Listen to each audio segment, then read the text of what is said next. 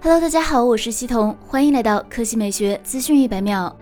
昨晚，联想发布了拯救者九千 X 系列的两款产品，搭载 AMD 处理器的 R 九千 X 和搭载英特尔处理器的 Y 九千 X。拯救者 R 九千 X 将于十二月一日零点预售，R 七四八零零 H 加十六 G 内存，加五百一十二 G SSD，加 RTX 二零六零 Max Q，加幺零八零 P 一百四十四赫兹屏，首发价七千九百九十九元。拯救者 Y 九千 X 首发时间暂未公布，i 七幺零八七五 H 加十六 G 内存，加五百一十二 G SSD，加 RTX X 二零六零 Max Q，加幺零八零 P 一百四十四赫兹屏，首发价八千六百九十九元。联想表示，拯救者 Y 九千 X 二零二一和 R 九千 X 二零二一笔记本采用了多面金属 Y 四可控灯效，笔记本可以一百八十度翻转，薄约十五点九毫米到十七点九毫米，轻约一点八六千克和一点九二千克。联想 Y 九千 X 二零二一抛弃了上代四个小风扇的设计，采用了两个大风扇。Y 九千 X 的 RTX 二零六零 Max Q 显卡在英伟达动态加速技术下，显卡可达九十瓦性能释放。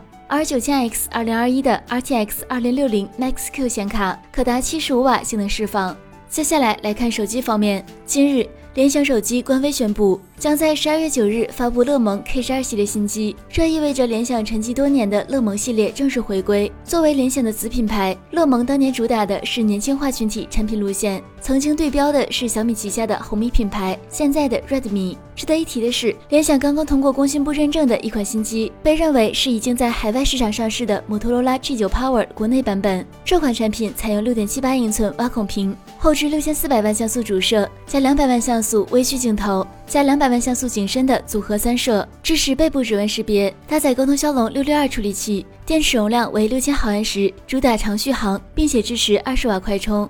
好的，以上就是本期科技美学资讯百秒的全部内容，我们明天再见。